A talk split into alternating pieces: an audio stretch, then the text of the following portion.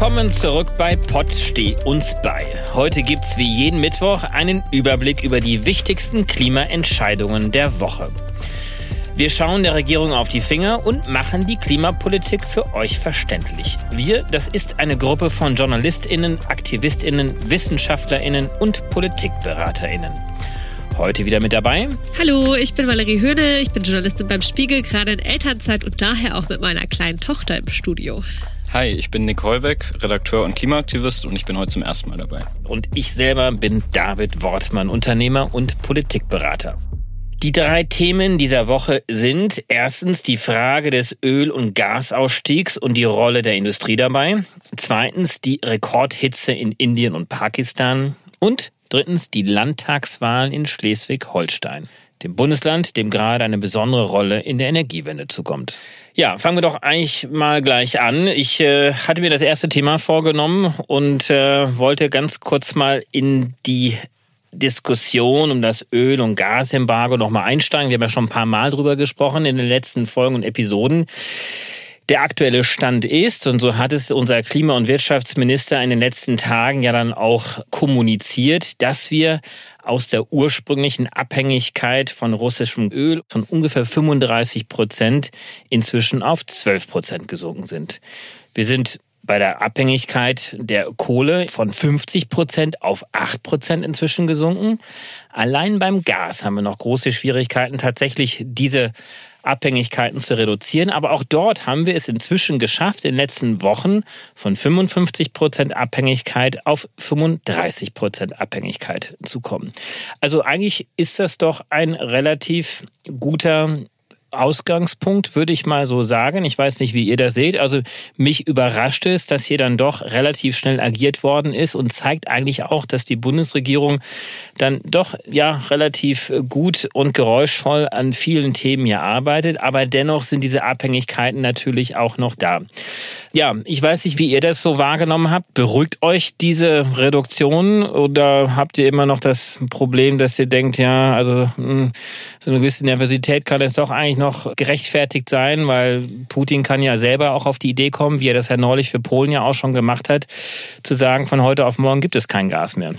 Also ehrlich gesagt, ich fand es krass, wie schnell es jetzt doch ging und frage mich so ein bisschen, warum wir das nicht schon vorher machen konnten oder genau, ich meine, es spricht natürlich für die Leute im Wirtschaftsministerium, dass sie das so schnell geschafft haben. Und natürlich ist es auch ein Riesenakt und die Inflation steigt und natürlich merkt man das ähm, an den Energiepreisen und so weiter. Aber trotzdem ist es möglich und irgendwie denke ich da, ähnlich wie bei der Corona-Pandemie eigentlich, setzt bei mir da so ein Effekt ein, so okay, es ist viel mehr möglich, als ich vielleicht auch gedacht habe oder als ich mir vorstellen konnte und in viel kürzerer Zeit. Von daher bin ich erstmal ähm, positiv überrascht, aber auch so ein bisschen fragend, warum das immer nur geht, wenn gerade weltbedrohende Pandemien oder furchtbare Diktatoren irgendwie äh, rumlaufen. Nick, du schaust ja als Klimaaktivist äh, ja doch sicherlich da auch ein bisschen kritischer nochmal drauf. Also gerade von den Fridays for Future haben wir in den letzten Wochen und Monaten harsche Kritik immer gehört. Ist das jetzt für dich auch eine Überraschung oder sagst du, es geht jetzt trotzdem nicht weit genug und äh, hast vielleicht doch die Hoffnung, dass im Hintergrund möglicherweise die Arbeit der Bundesregierung eigentlich doch relativ gut läuft? Ja, beides eigentlich. Also ich bin überrascht, wie schnell es jetzt ging. Und da würde ich Valerie dir auch zustimmen. Da braucht es jetzt erstmal so eine Ausnahmesituation. Die Klimakrise, da sehen wir wieder, die ist nicht diese Ausnahmesituation, die eine Bundesregierung da bewegt hat in der Vergangenheit. Aber trotzdem, also wenn wir uns die Zahlen angucken, wir haben seit dem Kriegsbeginn 9,1 Milliarden Euro an Russland für Energien überwiesen. Und Deutschland ist damit der größte Importeur von russischen Energien auf der ganzen Welt. Und das ist nochmal eine Zahl. Also ich weiß, und wir haben in diesem Podcast auch häufiger schon drüber gesprochen, wir sind da riesig am Gashahn, aber trotzdem dachte ich irgendwie, dass Länder wie China noch mal mehr an Russland überweisen. Es ist aber nicht so. Und da muss ich sagen, also die letzten Wochen hat Deutschland einfach diesen Krieg mit stabilisiert. Und da können wir natürlich jetzt sagen, sind wir weit gekommen vor dem Hintergrund, dass wir so tief in der Gasfalle sitzen, aber trotzdem, das geht nicht weiter. Und ich finde auch, wenn wir jetzt nach vorne gucken, es kann nicht sein, dass wir bis 2024 noch Gas aus Russland importieren. Und da muss dieses Embargo jetzt deutlich schneller kommen. Beim Öl ist ja jetzt auch einiges passiert gestern. Ja, ich glaube, das ist nochmal wichtig, dass wir auch unseren HörerInnen vermitteln.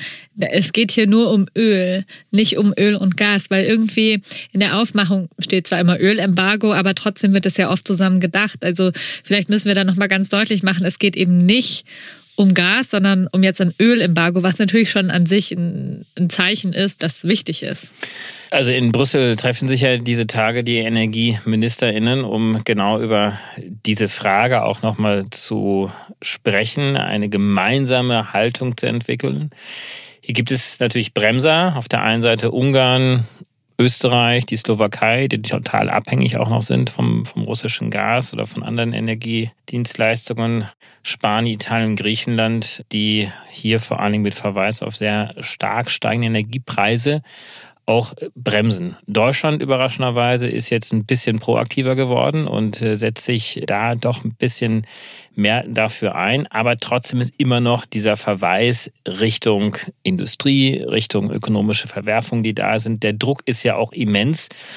Wir hören ja das vor allen Dingen aus der Richtung BASF, also das große Chemieunternehmen in Deutschland, dort Warnungen kommen, aber aus der Richtung von E.ON, die auch sagen, also wir dürfen das jetzt nicht so leichtfertig aufgeben.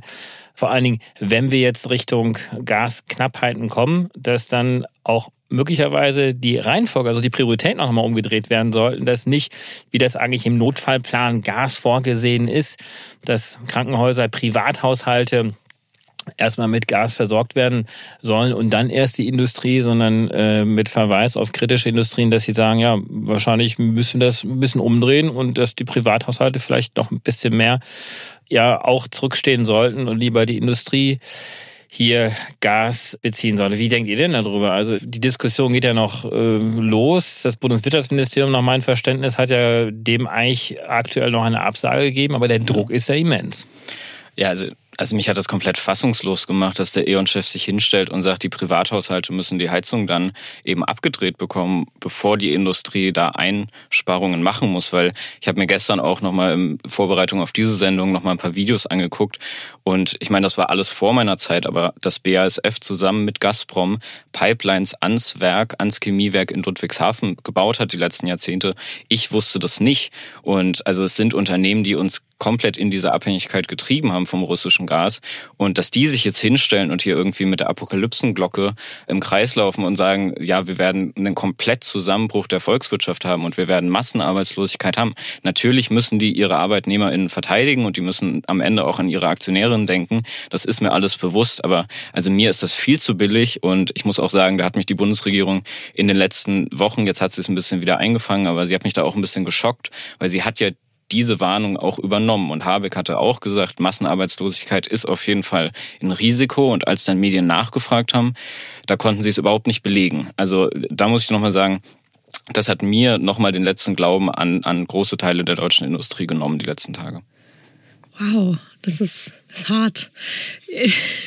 Ehrlicherweise, also mich hat es jetzt nicht so schockiert, weil ich denke, naja, so ein Unternehmen lobbyiert halt für seine Zwecke oder seine Bedürfnisse. Das verstehe ich irgendwie auch. Und ich finde es irgendwie so ein bisschen, vielleicht könnte man da auch ein bisschen differenzieren, weil natürlich Privathaushalte denken wir irgendwie an Wohnungen, an unsere Wohnungen. Wir wohnen alle in Berlin in äh, Mehrfamilienhäusern ne, und haben irgendwie NachbarInnen, die vielleicht alleinerziehend sind oder alte Omis und denen wird dann die Heizung abgedreht. Das geht natürlich nicht. Aber natürlich gibt es auch solche Sachen wie Menschen, die ihre Pools beheizen oder die ihre Saunen beheizen und das muss ja nun wirklich irgendwie nicht sein. Und auf der anderen Seite gibt es da, glaube ich, auch in der Industrie so eine Spanne von kritischen Industrien, die wir vielleicht wirklich nicht abschalten können, zu wieder Industrien, die ähnlich wie im Lockdown dann eben vier Wochen äh, vier Wochen runtergefahren werden müssen und dann muss eben noch mal Geld in die Hand genommen werden wieder von der Bundesregierung. Und da ist ja ich finde, da haben wir mit der Corona-Pandemie auch doch irgendwie eine Blaupause geschaffen, wo wir gesehen haben, dass es möglich ist, große Teile der deutschen Industrie tatsächlich runterzufahren für einen gewissen Zeitraum, ohne dass Massenarbeitslosigkeit droht und, und die Volkswirtschaft implodiert. Von daher finde ich, im Moment ist das so ein Gehabe auf beiden Seiten und alle erzählen irgendwie, was alles unbedingt sein muss und am Ende wird alles äh, weniger heiß gegessen, als es gekocht wird. Also ist ja auch mal so ein bisschen der öffentliche Diskurs, der ja auch dann da ist. Ne? Also wahrscheinlich preist jeder Lobbyist für sich ein, dass es am Ende in irgendeiner Art und Weise einen Kompromiss geben wird. Das heißt, äh, alle Seiten schreien relativ laut, also auch die Industrie in dem Fall, malen Horrorszenarien an die Wand, um am Ende des Tages wenn es an eine Reduktion kommt, zwar auch natürlich auch mitziehen zu müssen, aber dann vielleicht nicht ganz so stark, als wenn sie nicht geschrien hätten. Dennoch, also vielleicht trotzdem noch der Verweis, also Nick hat ja auf äh, ja, die historische Diskussion nochmal hingewiesen, ist natürlich schon wirklich absurd, dass, und das weiß ich selber auch noch, wie die Gaspipelines äh, legitimiert und gerechtfertigt worden sind, gerade auch von BASF mit dem Verweis auf Versorgungssicherheit. Also ja, ja, also wir müssen diesen Standort sichern und können das nur mit russischem Gas. Das ironischerweise und man muss natürlich jetzt sagen auch tragischerweise genau das jetzt zu dieser Versorgungsunsicherheit auch beigetragen hat. Also hätten wir vor 20 Jahren sehr viel konsequenter nochmal den Ausbau neuer Energien gemacht, dann wäre die Abhängigkeit und die Verletzlichkeit der Chemieindustrie nicht ganz so groß gewesen. Das stimmt. Ich habe euch zwei Sachen mitgebracht, also zwei Artikel und ich fand es sehr interessant. Also da geht es darum, wie wir schneller unabhängig werden können von russischem Gas. Eine Überschrift, beim BR war das, ist so eine Zwischenüberschrift, da steht, vorhandene LNG-Terminals besser nutzen. Und da steht, es gibt eine Studie, die sagt, wenn man bereits vorhandene LNG-Terminals in den Niederlanden, Belgien und Frankreich nutzen würde, um mehr Flüssiggas über das europäische Pipeline-Netz nach Deutschland zu leiten, könnte ein Viertel des russischen Imports wegfallen. Klingt gut, ne? Jetzt wartet Spiegelartikel diese Woche. Schon jetzt importiert Europa Rekordmengen an Flüssigerdgas. Zu 61 Prozent sind die Terminals seit Jahresanfang ausgelastet. Mehr als 75 Prozent, wie im Modell angenommen, sind kaum realistisch. Und hier heißt es, dass die Industrie dann sich auf wochenlange Ausfälle gefasst machen muss. Und im Prinzip finde ich das interessant, weil es zeigt, dass wir in so einer unsicheren Zeit sind, dass diese Modelle, das sind beides Modelle von, von anerkannten Instituten, das ist jetzt nichts, wo, wo wir sagen würden, oh, die Quelle ist aber nicht gut, sondern das sind beides gute Quellen. Und sie sagen was sehr unterschiedliches, was für Deutschland einen sehr unterschiedlichen Outcome hätte oder eine sehr unterschiedliche Herausforderung bedeuten würde. Und ich glaube, wir sind einfach in so unsicheren Zeiten, dass es unheimlich schwer ist, sowas zu modellieren. Und deswegen ist es auch für uns so schwer abzuschätzen, was bedeutet das denn jetzt? Wie weit können wir denn reduzieren, ohne dass es eben zu so Horrorszenarien kommt. Gerade geht für mich so das Narrativ so auseinander. Äh, genau, ich meine, du hast ja jetzt zwei Medien zitiert. Genau. Eines unter anderem ja auch dein Hausblatt, ja. der Spiegel. Und ähm, das eine ist ja das, was in den Medien rezipiert wird äh, und das, was auch von WissenschaftlerInnen auch aufgeschrieben wird. Da gibt es durchaus verschiedene Modellierungsverfahren, auch unterschiedliche Prämissen, zugrunde gelegt werden. Ich habe da aber auch ein relativ hohes Vertrauen eigentlich, also in die Fachkompetenz der Kolleginnen und Kollegen im Bundeswirtschaftsministerium, in der Bundesnetzagentur, die seit vielen, vielen Jahren, Jahrzehnten sich mit diesen Themen ja auch schon auseinandersetzen. Und natürlich gibt es einen gewissen Grad der Unsicherheit auch, aber ich glaube, wir müssen auch so ein bisschen differenzieren zwischen dem, was öffentlich kommuniziert wird und zu dem, was auch tatsächlich gemacht wird. Und wir haben das ja gerade so ein bisschen in der Anmoderation auch äh, festgehalten. Also wir saßen hier ja auch und haben sehr viel früher eigentlich äh, auch gefordert, wir müssen schneller raus. Mhm. Jetzt gab es diese Ankündigung, dass wir schon sehr viel weiter unten sind. Und äh, das ist ja nicht über Nacht gekommen. Das ist ja. ja. jetzt nicht innerhalb von wenigen Tagen auf einmal, weil dort eine Erkenntnis da war in der Politik, sondern das ist ja wirklich kontinuierlich auch passiert. Das heißt, hier müssen wir, glaube ich, auch schon ein bisschen auch ein grundsätzliches Vertrauen auch unsere politischen Institutionen auf der einen Seite haben und natürlich auch so ein bisschen auch überlegen, dass da auch eine gewisse politische Taktik auch dahinter ist. Äh, wir wollen natürlich auch, dass die Menschen nicht beunruhigt sind, dass die Industrien nicht beunruhigt sind, dass möglicherweise auch die Börsen nicht beunruhigt sind, aber auch natürlich mit Adresse auch an die russische Regierung auch nicht gesagt wird, ja, wir gehen jetzt sofort raus und dann wird man möglicherweise auf der anderen Seite auch nervös, sieht sich vielleicht auch einer Kriegswaffe im wahrsten Sinne des Wortes ja dann auch dann genommen, sondern dass hier auch äh, so ein bisschen das mit berücksichtigt wird in der Kommunikation. Und insofern hat mich das jetzt schon relativ beruhigt, weil einfach dann der Wirtschaftsminister gesagt hat, wisst ihr was, wir sind einfach sehr viel weiter unten, als ihr das denkt und äh, wir schaffen den Rest jetzt eigentlich auch noch. Also insofern mhm. glaube ich auch, dass die Ankündigung, 24 aus russischem Gas rauszugehen. Das war ja die Ankündigung, möglicherweise auch sehr viel früher auch schaffbar ist. Also ich glaube, es gibt trotzdem kommunikativen Geburtsfehler. Also wenn man sich damals hingestellt hätte zu Kriegsbeginn und man hätte als Scholz gesagt, das ist jetzt ein Thema im Kanzleramt und man hätte den Bürgerinnen vielleicht im Wochenrhythmus erklärt, wie dann der Zusammenhang ist zwischen russischen Energieimporten und dem Krieg und eben auch unseren Versuchen davon unabhängig zu werden. Ich glaube, dann hätte man so ein Embargo noch mal viel früher oder viel schneller auch machen können. Weil ich bin über Ostern nach Hause gefahren und ich hatte nicht das Gefühl, dass Leute überhaupt verstehen, wie denn jetzt russische Gasimporte mit diesem Krieg zusammenhängen, wie die das stützen, welche Rolle die auch für Putins Regime spielen. Und wenn man sich dann jetzt natürlich hinstellen muss als Wirtschaftsminister, und da muss ich auch ein bisschen die Grünen verteidigen, was ich eigentlich nie mache, also die haben jetzt den schwarzen Peter und Habeck und Baerbock müssen sich jetzt hinstellen und müssen das alles verteidigen und müssen dann auch zu dem Zeitpunkt, wo die Preise wieder steigen werden, wahrscheinlich, wenn wir jetzt noch weiter unabhängig werden, dann werden natürlich natürlich die Bürgerinnen denken, das ist die Grünen schuld. Und meine These wäre, dass die SPD das schon sehr bewusst gemacht hat, dass sie jetzt den schwarzen Peter den Grünen zuschieben wollen, dass wenn die Preise steigen, dann denken die Leute wieder, das ist die Verbotspartei, das ist die Partei, die sowieso raus will aus allen Fossilen so schnell wie es geht. Und die sind jetzt für solche Ölpreisanstiege und Nahrungsmittelpreisanstiege verantwortlich. Und da würde ich nochmal auf jeden Fall hier den Ball an Scholz auch gerne werfen wollen, weil das hätte man anders machen müssen, wenn man wirklich gewollt hätte, ähm, so schnell schnell wie möglich aus russischen Energien auszusteigen. Aber ich glaube, das war ja innerhalb der SPD auch noch lange umstritten. Also es ist ja nicht so, dass ähm, Scholz sich äh, am 24. Februar hingestellt hat und gesagt hat, perfekt, endlich können wir alle Wirtschaftsbeziehungen zu Russland kappen, yay, sondern die SPD, darüber haben wir ja auch schon hier gesprochen an dieser Stelle, hat ja ein ganz merkwürdiges Verhältnis zu Russland und mit Sicherheit hat die Fraktion und bestimmt auch Teile der Regierung sind sie am Anfang nicht davon ausgegangen, dass das dazu führen würde, dass man so einen kompletten Gasstopp und äh, ein Ölembargo schaffen würde. Ich erinnere mich an ein Interview, was ich geführt habe, gemeinsam mit Kollegen mit Ominuripur, dem Grünen-Chef, im Dezember des vergangenen Jahres, jetzt auch noch nicht so lange her. Und da hatten wir ihn auch gefragt, wie das mit Gasimportstopps ist. Und da hatte er gesagt, Russland hat noch nie Gas nicht geliefert, auch zu Sowjetzeiten nicht. Und jetzt wird es zur Waffe.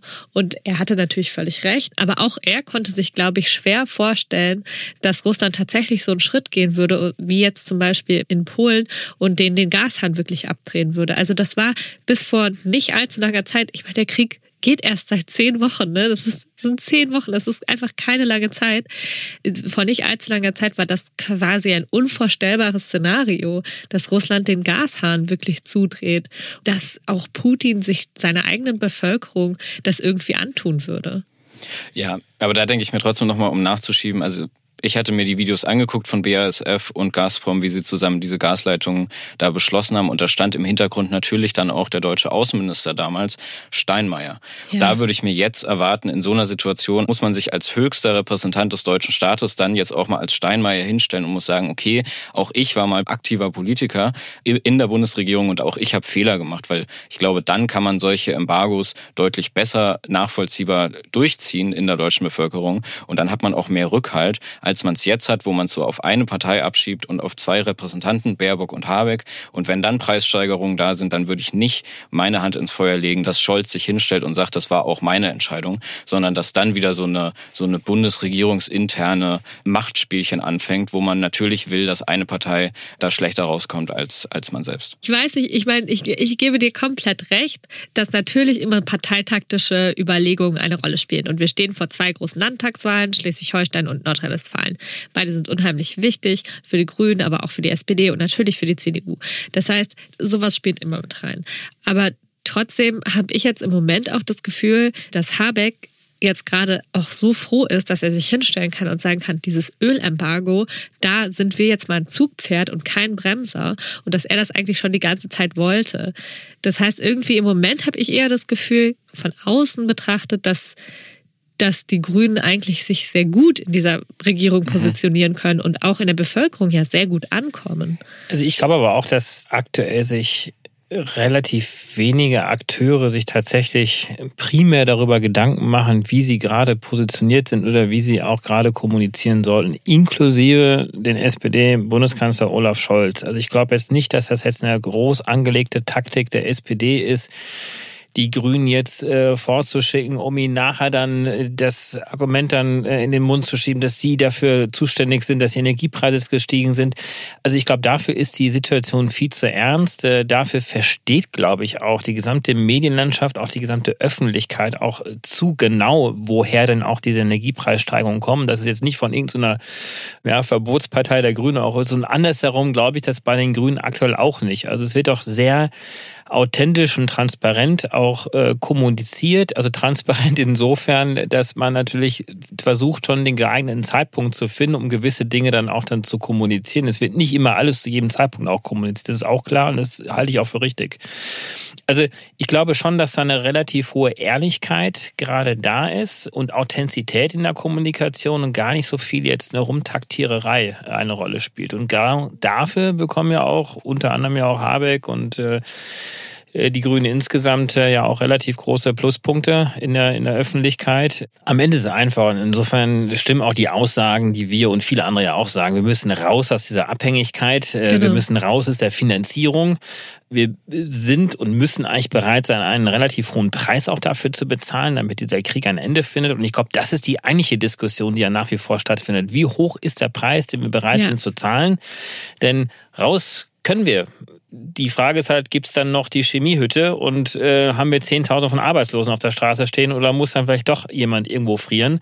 Und ich glaube, das ist dann eher so ein bisschen die Diskussion. Um vielleicht einfach nochmal auch die zusätzliche Zahlen auch nochmal mit einzubringen. Ähm, wir haben es ja geschafft, immerhin in Deutschland unsere Gasvorräte zu 30 Prozent jetzt noch zu erhöhen. Also wir waren ja sehr, sehr historisch, hatten wir ganz, ganz geringe Gasvorkommen, beziehungsweise die Reservoirs waren ganz, ganz leicht nur gefüllt gewesen. Wir sind jetzt äh, auf rund 30 Prozent. Wir wollen allerdings in Deutschland, und so sieht es das Gasspeichergesetz vor, bis zum 1. November nicht nur auf 80, sondern tatsächlich auf 90 Prozent kommen.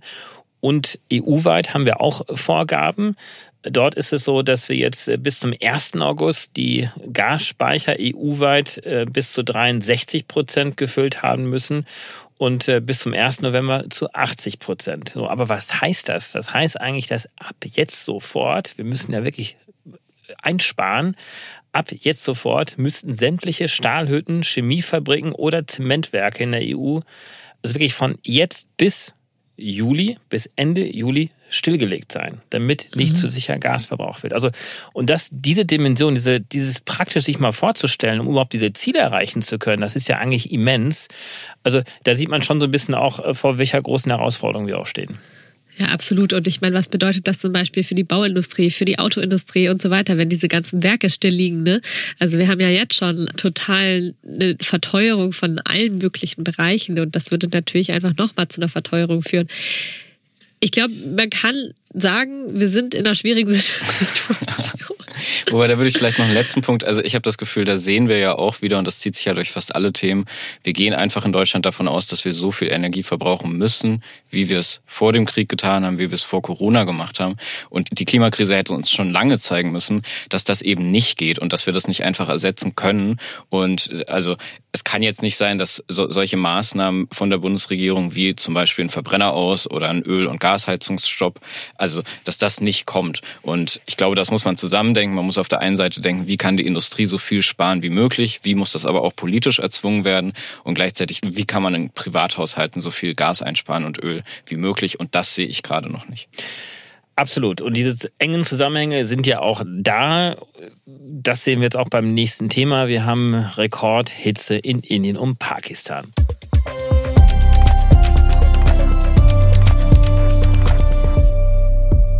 Nick, 47,4 Grad Rekordtemperatur in Indien, aber auch in Pakistan. Ja, also ich hatte die, die Zahlen nochmal gelesen die letzten Tage. Ich habe relativ wenig davon in den Medien mitbekommen im April. Also auch nochmal hier hätten wir Sarah Schurmann da, die würde auch sagen, das muss in den Medien mehr besprochen werden, finde ich auch richtig. Es ist eine der, der schlimmsten Hitzewellen der Moderne, hatte ich gestern gelesen von Wetterexpertinnen. Und das geht jetzt, wie gesagt, schon seit mehreren Wochen. Und das Problem ist, die Temperaturen sind fast bei 50 Grad. Das ist absurd. Das Problem ist aber auch, wie lange es diese Temperaturen schon gibt. Also normalerweise fängt diese Hitzesaison erst im Mai an. Sie würde jetzt langsam erst anlaufen, aber es gab eigentlich quasi gar keinen Frühling in diesen Ländern, sondern es war sofort diese Extremhitze. Und die Folgen sehen wir überall. Also wir haben noch keine Zahlen zu Todesfällen, aber man sieht sie in der Landwirtschaft. Es wird große Ernteneinbußen geben ähm, und hunderte Millionen Menschen sind eben diesen Temperaturen gerade ausgesetzt. Und Stefan Rahmsdorf hat es gestern nochmal gesagt, weltweit treten solche Hitzerekorde jetzt schon achtmal so häufig auf wie in einem normalen Klima. Und da kommt noch ein Punkt dazu. Also normalerweise würden wir dann in Deutschland natürlich äh, die Kühlung anmachen. Das haben sehr viele Leute in der Region schon überhaupt nicht, weil sie zu arm sind. Aber gleichzeitig fallen gerade auch ganze Stromnetze aus vor allem in Indien, weil eben es zu Überlastungen kommt und weil zu viele Leute versuchen, diese Kühlung anzumachen und weil auch die Kohle langsam knapp wird. Also da wird es nochmal viel mehr rumpeln, als wir es uns wahrscheinlich gerade vorstellen können. Und das zeigt alles, und das sagen Expertinnen ja auch, dass wir diesen Stromsektor dekarbonisieren müssen und wir müssen ihn vor allem auch lokalisieren, weil wenn das für solche ganzen Regionen gerade zusammenbricht, dann merkt man auch, man müsste diese Energie eigentlich sehr viel näher an den Häusern und an den Menschen produzieren. Na, vielleicht können wir ja auch also das Thema einfach als Aufhänger nehmen, um so ein bisschen über die Energiewende in Ländern zu sprechen, über die wir normalerweise nicht sprechen. Wir sprechen ja hier in diesem Podcast oft über Deutschland, oft über die EU, vielleicht auch mal über die USA, aber Länder wie Indien haben wir jetzt noch nicht so oft besprochen. Ich glaube, David, du hast ja da auch irgendwie einen ganz guten Überblick, oder? Ja, so jein. Also ich hab, bin einige Male in Indien gewesen, habe auch einige Male indische Delegationen hier empfangen in äh, Deutschland, Europa und Indien hat ja interessanterweise das erste erneuerbare Energienministerium überhaupt gehabt äh, mhm. auf der Welt. Aber es war nicht ein alleiniges Energieministerium. Es gab parallel zum Erneuerbaren Energieministerium noch ein konventionelles Energieministerium, also zwei Energieministerien. Also insofern ist das eigentlich nur eine halbe gute Nachricht. In der Tat hat Indien schon relativ viel im Bereich erneuerbaren Energien gemacht. Es gibt auch erste Produzenten, die vor 20, 25 Jahren Windkraftanlagen dort produziert haben. Ich habe mal einen sogenannten grünen Maharaja kennengelernt, also wirklich so ein Maharaja der alten Schule, der mit seiner Privatarmee äh, in der obersten Kaste in der Elite ähm, Indiens unterwegs war und sehr früh verstanden hat, dass das Thema Windenergie, erneuerbare Energien einfach auch ein geschäftliches Interesse auch sein kann. Mhm. Die haben dann angefangen, dann ähm, erst zu importieren und dann später haben sie dann auch selber Windkraftanlagen dann auch produziert. Im Bereich Solarenergie ist eigentlich Indien auch relativ weit, aber du hast es ja gerade angesprochen, parallel dazu werden trotzdem noch Kohlekraftwerke gebaut. Und die Stromnetze, Nick, die gerade jetzt auch zusammenbrechen, weil einfach diese Überlastung da ist, die Nachfrage nach Strom nimmt zu, weil dadurch natürlich die ganzen Kühlgeräte dann auch in Klimaanlagen auch betrieben werden. Ja, und wir hatten ja am Montag den Staatsbesuch vom äh, Premierminister Indiens in Berlin. Das ganze Kabinett war da. Das sind solche regelmäßigen Austauschrunden zwischen Deutschland und Indien. Die waren jetzt zum sechsten Mal. Und da ging es ja genau um diese Fragen. Also ging es auch darum, wie kann man eigentlich diese deutsch-indische Partnerschaft vorantreiben hinsichtlich Wasserstoff wurde da viel gesprochen. Und wie kann eigentlich Deutschland auch helfen, dass in Indien da gerade auch Profit äh, gewonnen wird aus dieser grünen Revolution, wenn ich es mal so nenne. Wisst ihr da mehr drüber? Wisst ihr da genau, was passiert ist, was worauf sich geeinigt wurde im Hinblick auf Wasserstoff? Also es gibt ja die sogenannten Energiepartnerschaften, die Deutschland äh, auch schon in der letzten Regierung eigentlich geschlossen hat, äh, mit anderen Regionen, mit äh, Bundesstaaten in den Vereinigten Staaten, beispielsweise mit Kalifornien, aber auch mit Afrika und eben jetzt auch mit Indien. Und im Rahmen dieser Energiepartnerschaften wird eigentlich so eine bilaterale Kooperation ausverhandelt. Also was können die Länder gegenseitig machen, um sich hier äh, zu unterstützen? Deutschland hat natürlich ein Interesse, daran gehabt, vor allem erneuerbare Energie noch weiter voranzubringen. Und jetzt im Rahmen dieser Energiepartnerschaft mit Indien, die jetzt nochmal verfestigt worden ist, zum Anlass dieses Staatsbesuches, wurde jetzt vor allen Dingen auf äh, grünen Wasserstoff abgestellt. Die indische Regierung hat gesagt, dass sie selber zu einem globalen Hub werden möchten für die Produktion von grünem Wasserstoff. Das finde ich jetzt erstmal grundsätzlich total richtig und super. Trotzdem ist die Frage, die ich mir dann stelle, warum müssen wir in Deutschland grünen Wasserstoff aus Indien importieren? Wo doch eigentlich die Inder selber einen ganz, ganz starken Ausbau der erneuerbaren Energien und auch eigentlich grünen Wasserstoff auch brauchen und wir eigentlich in Europa auch genügend Ressourcen haben dafür. Nick, du als Klimaaktivist, ich habe äh, mit Interesse in Vorbereitung auch auf diese Sendung gelesen, dass Wasserstoff, wenn es denn entweicht, auch ein mhm. sehr klimaschädliches Gas ist. Und wenn jetzt ähm, Tanker über die Weltmeere fahren mit diesem Wasserstoff und es sollte mal ein Leak geben oder ein Unfall, was bedeutet das denn aus deiner Sicht als, als äh, Klimaaktivist? Das Problem ist nicht, dass Wasserstoff selber so ein klimaschädliches Gas ist, sondern dass, wenn es in die Atmosphäre entweicht, äh, es die Lebensdauer von Methan eben verlängert. Und Methan ist ja ah, eines ja. der klimaschädlichsten Gase, das wir überhaupt haben.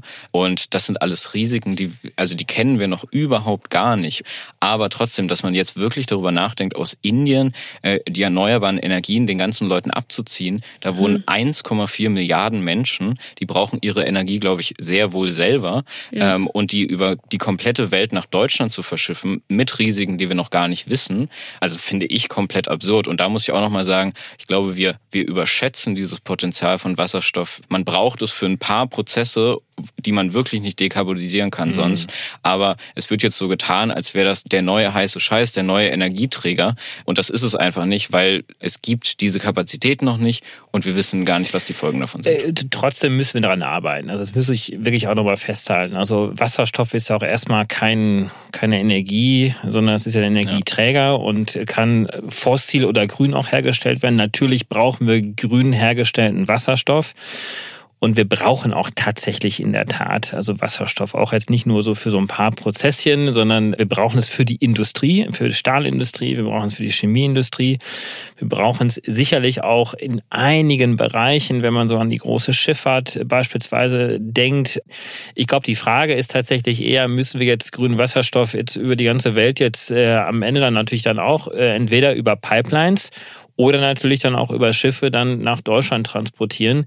Und da bin ich eigentlich eher äh, von der Meinung, dass wir wirklich versuchen sollten, so viel es geht, tatsächlich auch bei uns selber zu produzieren, das, was wir brauchen. Ja, und da muss ich noch sagen, also es sind ja auch, also wir sind mit einer Anspruchshaltung in Deutschland, dass wir einfach, das hatte ich im ersten Thema schon gesagt, dass wir so viel Energie verbrauchen, wie wir es gerade tun und das jetzt irgendwie ersetzen, auch mit Wasserstoff zu teilen und uns dann einfach diese Energie aus anderen Ländern eben importieren können und nehmen können. Und das finde findet häufig eben nicht auf Augenhöhe statt. Und also wir haben das ja häufig auch bei Wasserstoff äh, in Nordafrika, in Ländern wie Marokko. Da tun wir so, als wären da ganze Wüsten einfach brachliegend und als könnten die unseren Wasserstoff jetzt mit Solarenergie produzieren und dann nach Deutschland schiffen. Aber da muss ich am Ende klipp und klar sagen, das sind dann manchmal auch neokoloniale Strukturen, die wir da einfach fortführen. Also weil wir diese Länder weiter dann ausbeuten, dann eben mit einer grünen Energieform. Und das können wir nicht weitermachen. Am Ende muss man systemisch mal umdenken und muss auch mal sagen, also ich glaube nicht, dass es diese Energieverbräuche, die wir gerade haben, dass es die noch weitergeben kann, auch wenn man sie ersetzt. Nick, du bist ja natürlich so der Aktivist und ich verstehe das auch, aber ich glaube, dass es da durchaus unterschiedliche Haltungen gibt innerhalb der Bevölkerung. Natürlich gibt es auch Leute, die genauso viel Energie wie jetzt weiter verbrauchen wollen und im Zweifelsfall brauchen wir darüber, glaube ich, nochmal eine andere gesellschaftliche Debatte, die wir wahrscheinlich hier jetzt nur am Rande führen können, weil es ja so groß ist. Wir reden eigentlich über Indien jetzt hier. Ja? ja. Also nochmal zurück zum Thema. Ich glaube, wir können festhalten, wir müssen runter mit den Energieverbräuchen. Das ist logisch. Dann brauchen wir auch weniger von Erneuerbaren. Und auch Wasserstoff muss natürlich auch dort eingesetzt werden, wo er tatsächlich auch einen Wert hat. Weil in vielen anderen Bereichen, wo er aktuell noch diskutiert wird, hat er keinen Wert. Da spielt die Elektromobilität beispielsweise eine größte Rolle auch. Aber Indien. Und äh, hier ist mir nochmal etwas aufgefallen, was ich doch ein bisschen besorgniserregend auch äh, empfinde. Weil auch das, was wir vorhin diskutiert haben mit dem Gasembargo. Irgendwie hängt dann doch wieder alles zusammen. Denn was wir ja tun, in Deutschland ist, dass wir jetzt zwar versuchen wollen, unabhängig zu werden von russischem Gas, stattdessen allerdings auf dem Weltmarkt LNG-Gas einkaufen. Was dann dazu führt, dass zum Beispiel Lieferländer wie Katar, die produzieren dann nicht unbedingt mehr LNG-Gas, sondern ziehen diese LNG-Gasmengen aus anderen Märkten ab, zum Beispiel aus Pakistan. Pakistan braucht eigentlich diese Energie aktuell, um das Land herunterzukühlen im wahrsten Sinne des Wortes. Aber die Verträge sind gebrochen worden und die Spekulation ist natürlich im Raume, dass deswegen die Lieferverträge aktuell mit Pakistan nicht eingehalten werden, weil natürlich in Europa sehr viel höhere Preise inzwischen auch ja.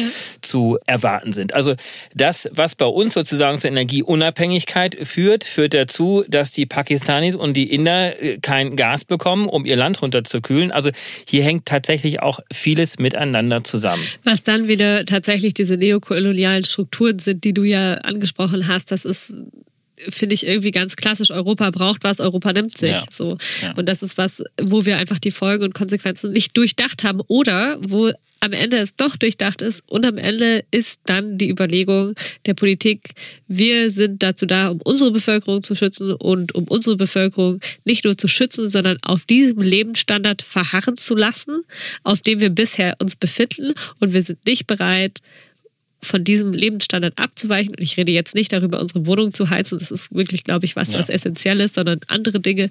Und dann nehmen wir eben, was wir dafür brauchen. Und das ist schon so ein Mindset, das wir mal überdenken sollten als Gesellschaft, auch als Politik, natürlich auch als Medien. Auch da gibt es natürlich auch zwei Blickwinkel da drauf, weil das eine kann natürlich als neokoloniale Struktur auch möglicherweise auch zu Recht auch beschrieben werden. Aber auf der anderen Seite wollen wir auch den internationalen Handel. Wir wollen diesen ja. Austausch. Wir wollen diese Kooperation. Wir wollen nicht in Autarkie und dann am Ende des Tages auch ein gewisse Nationalismen auch wieder zurückfallen, sondern wir wollen ja eigentlich ja. diesen Austausch auch haben und der kann natürlich durch Technologie auch passieren. Es werden Solarenergiemodule und äh, Zellen dort produziert oder auch Windkraftanlagen, die können wir natürlich nach Europa importieren. Also das scheint mir dann doch ein guter Weg der Kooperation ja auch zu sein. Ja, wobei ich dann nochmal sagen würde, also ja, wir brauchen diese internationale Kooperation, aber dafür müssen wir internationale Zusagen auch einhalten. Und was wir gerade sehen, und das wurde vielleicht ja auch am Montag besprochen, als sich das Kabinett Indiens und das in Berlin getroffen haben, die Klimafinanzierung, also wo es jetzt konkret darum geht, es sind Extremwetterereignisse in Indien ähm, und Deutschland ist mitverantwortlich historisch, dass es diese gibt, dass die Erderhitzung so krass ist, wie sie gerade ist. Und da gibt's einfach diese Zusage von 100 Milliarden US-Dollar, die die Industrienationen eigentlich schon seit über einem Jahrzehnt pro Jahr an solche betroffenen Länder zahlen sollen. Und das passiert eben seit dieser Abmachung nicht. Deutschland hat auch seine Zusagen davon noch nie eingehalten und äh, ist gerade auch nicht so richtig auf dem Weg, sie in den nächsten Jahren einzuhalten. Also da muss man sagen, wenn es eine Zusammenarbeit geben soll und wenn es eine Partnerschaft auf Augenhöhe geben soll, dann muss man auch in anderen Bereichen, die eben auch da reinspielen, muss man seine Zusagen selber einhalten. Ja, absolut. Also äh, sehe ich genauso. Sechs Milliarden sollten wir zahlen als Deutschland. Klingt viel, ist aber auch wenig, wenn wir uns anschauen, wofür wir sonst das Geld auch ausgeben. Aber selbst die 6 Milliarden schaffen wir nicht. Genau, die also wir sind bei 4,5 Milliarden ungefähr. Und auch ja. selbst der aktuelle Haushaltsentwurf äh, sieht das ja auch nicht vor, dass diese Zahlen steigen. Ja, wir müssen uns einfach noch sehr viel mehr auch mit diesen wirklich internationalen Zusammenhängen auch beschäftigen, weil Entscheidungen hier in Deutschland führen auch dazu, dass es woanders dann auch zu schlimmeren Situationen in der Klimakrise kommt, wie wir das am Beispiel Pakistan und Indien jetzt auch gesehen haben.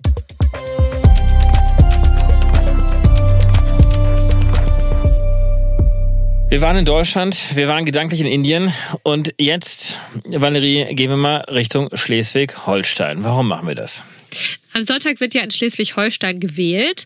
Äh, die Wahl ist wichtiger, als viele denken, vor allen Dingen im Hinblick auf die Energiewende. Denn Schleswig-Holstein ist einerseits das Land, was schon zwei Prozent der Landesfläche für Windkraft hat und andererseits das Land, in dem CDU-Ministerpräsident Daniel Günther und der grüne Wirtschaftsminister Robert Habeck im Moment den Bau eines LNG-Terminals wirklich vorantreiben, wie kaum jemand zweites in Deutschland. Ohnehin kommt dieser Region in Schleswig-Holstein eine ganz interessante Rolle zu Dithmarschen, ist eigentlich eine strukturschwache Region. Jetzt soll da auch eine Batteriefabrik möglicherweise hin für Elektroautos. Genau, diese Wahl ist wichtig, weil es für die Union eine unheimlich wichtige Wahl ist. Die müssen diese Wahl gewinnen und zwar wirklich so haushoch.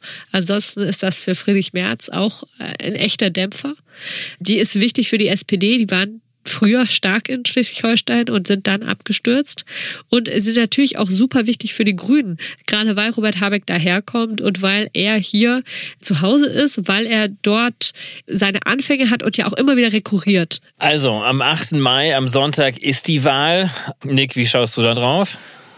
Ja, also was mich komplett erstaunt hat, ist, wie einig sich die Parteien eigentlich zu sein scheinen, gerade in der Energiefrage. Also das im Landtag, es war jetzt ähm, vor kurzem erst wurde das Wassergesetz geändert, dass eben diese LNG-Terminals so schnell wie möglich gebaut werden können und dass sich auch über Klagen hinsichtlich des Naturschutzes eben so ein bisschen hinweggesetzt werden kann. Also erst wird gebaut und dann kann währenddessen parallel nochmal entschieden werden, ob diese Klage eigentlich zulässig ist, die dann vielleicht kommt.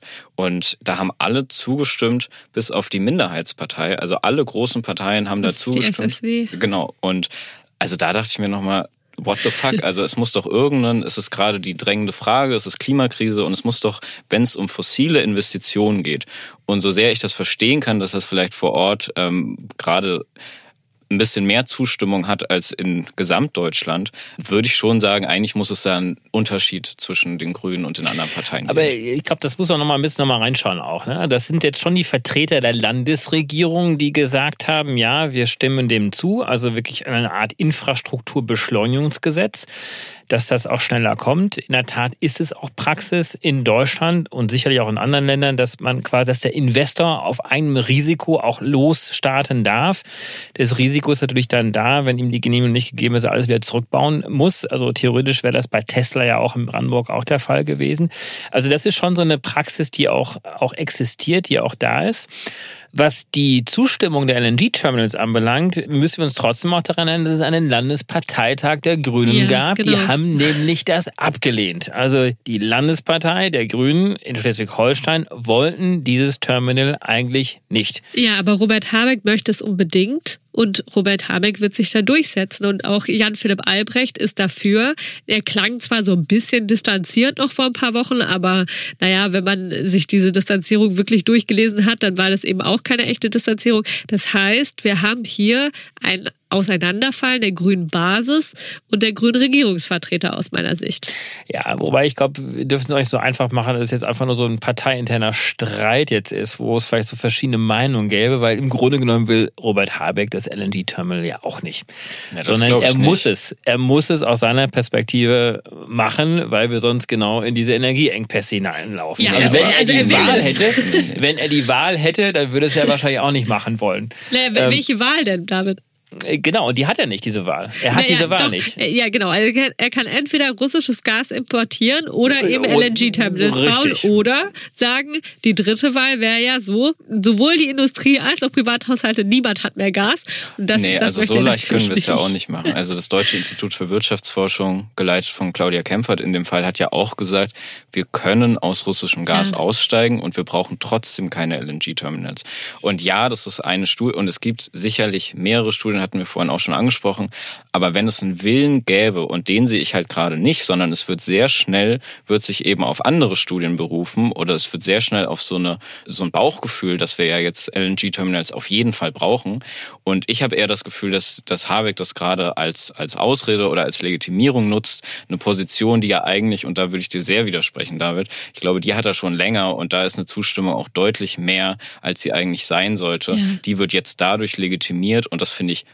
komplett falsch. Und um eine kleine Anekdote zu erzählen, also die meisten meiner Freundinnen und Freunde haben bei der Bundestagswahl eben grün gewählt. Ich bin da einfach in der Bubble und da haben sich genau wegen solchen Sachen schon sehr viele von den Grünen abgewandt, weil die eben gerade sehen, wenn sie dann in Regierungsverantwortung sind, dann entfernen sie sich aber mal so schnell von wissenschaftlichen Notwendigkeiten und eigentlich ja auch den Sachen, die die Basis ähm, immer, also wo die Basis immer dagegen ich glaub, war. Eine Sache, die mich da umtreibt, ist, dass die Grünen immer erzählen oder das haben die mir auch erzählt, ja, naja, aber das ist doch ganz einfach. Wir machen da ein LNG-Terminal, was wasserstoff-ready ist.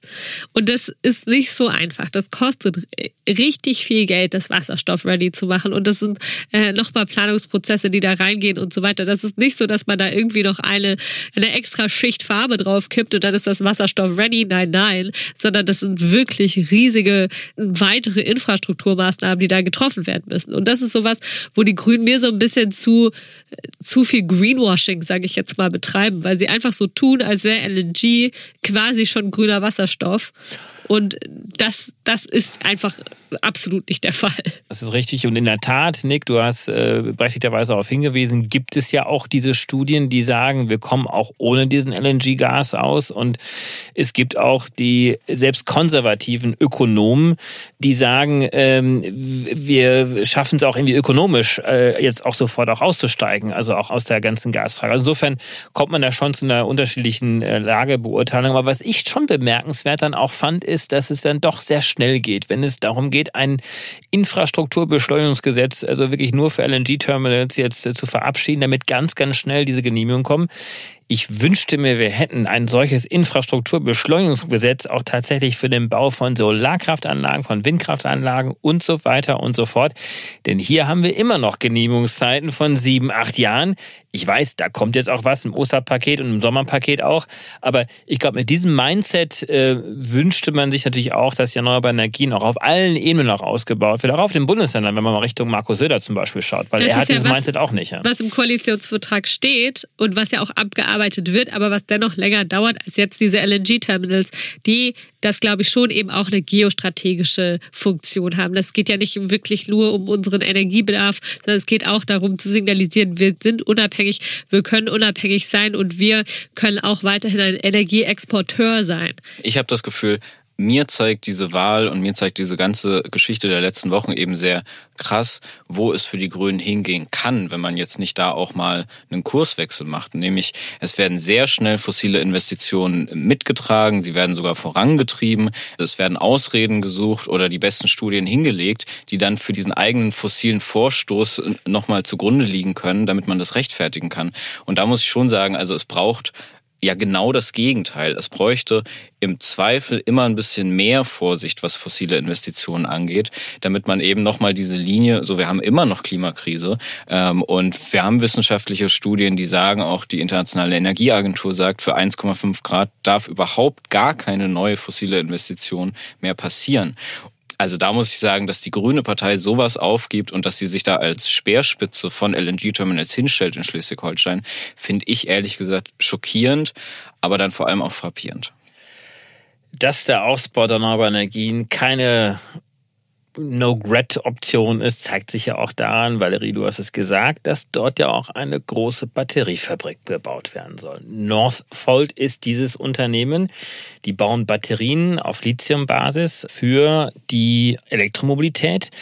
Aber sie machen es ja deswegen in Schleswig-Holstein, weil Schleswig-Holstein so unglaublich viele erneuerbare Energien heute auch schon hat. Windenergie, Offshore-Windenergie, mehr erneuerbare Energien produziert, als das Bundesland eigentlich braucht.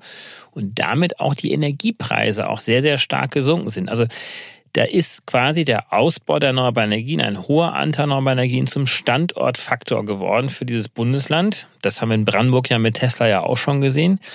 Übrigens auch Intel in Thüringen. Also insofern ist das wirklich eine No-Gret-Option, das zu tun. Also ich finde, es ist interessant, wie strukturschwache Regionen sowohl in Brandenburg als auch hier jetzt in Schleswig-Holstein durch erneuerbare Energien dann tatsächlich auch zu so einem Hub werden können und vielleicht auch einen ähnlichen Weg in 10, 20, 30 Jahren gehen können, wie beispielsweise Baden-Württemberg damals mit der Autoindustrie gegangen ist. Und wer weiß, ob Baden-Württemberg das halten kann. Es wird sehr spannend, wen die Union sich aussucht als Koalitionspartner. Es kann ja sein, dass es für eine Zweierkoalition reicht. Und dann äh, wäre es natürlich sehr spannend, ob sie eben mit den Grünen zusammengehen, schwarz-grün machen oder schwarz-gelb. Ich tippe im Moment eher auf Schwarz-Grün, aber lehne mich da ein bisschen aus dem Fenster. Interessant ist ja, dass ausgerechnet Günther, der CDU-Spitzenkandidat in Schleswig-Holstein, ja vom Typus, vom Habitus eigentlich ganz anders ist als der Bundesvorsitzende Friedrich Merz.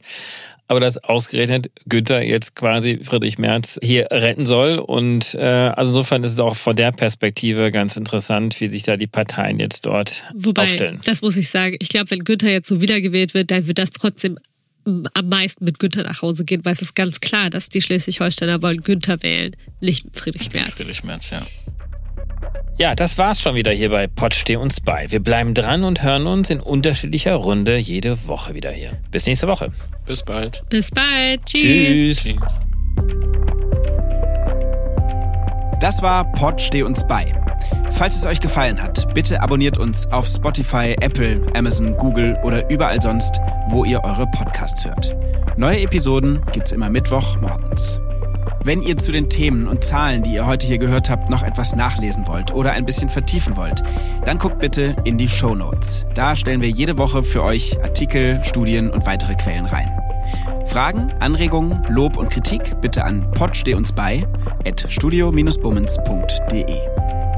Pod steh uns bei ist eine Produktion von Studio Bummens und K2H. Produktion und Redaktion Kate Kubel, Nick Heubeck und Dimitrios Georgoulis. Executive Producer bei Studio Bummens, Tobias Baukage und bei K2H Moritz Hohenfeld. Musik Simon Fronzek. Ton und Schnitt Mia Becker. Danke für die Inspiration an Lars Jessen und an John John, Tommy und Dan.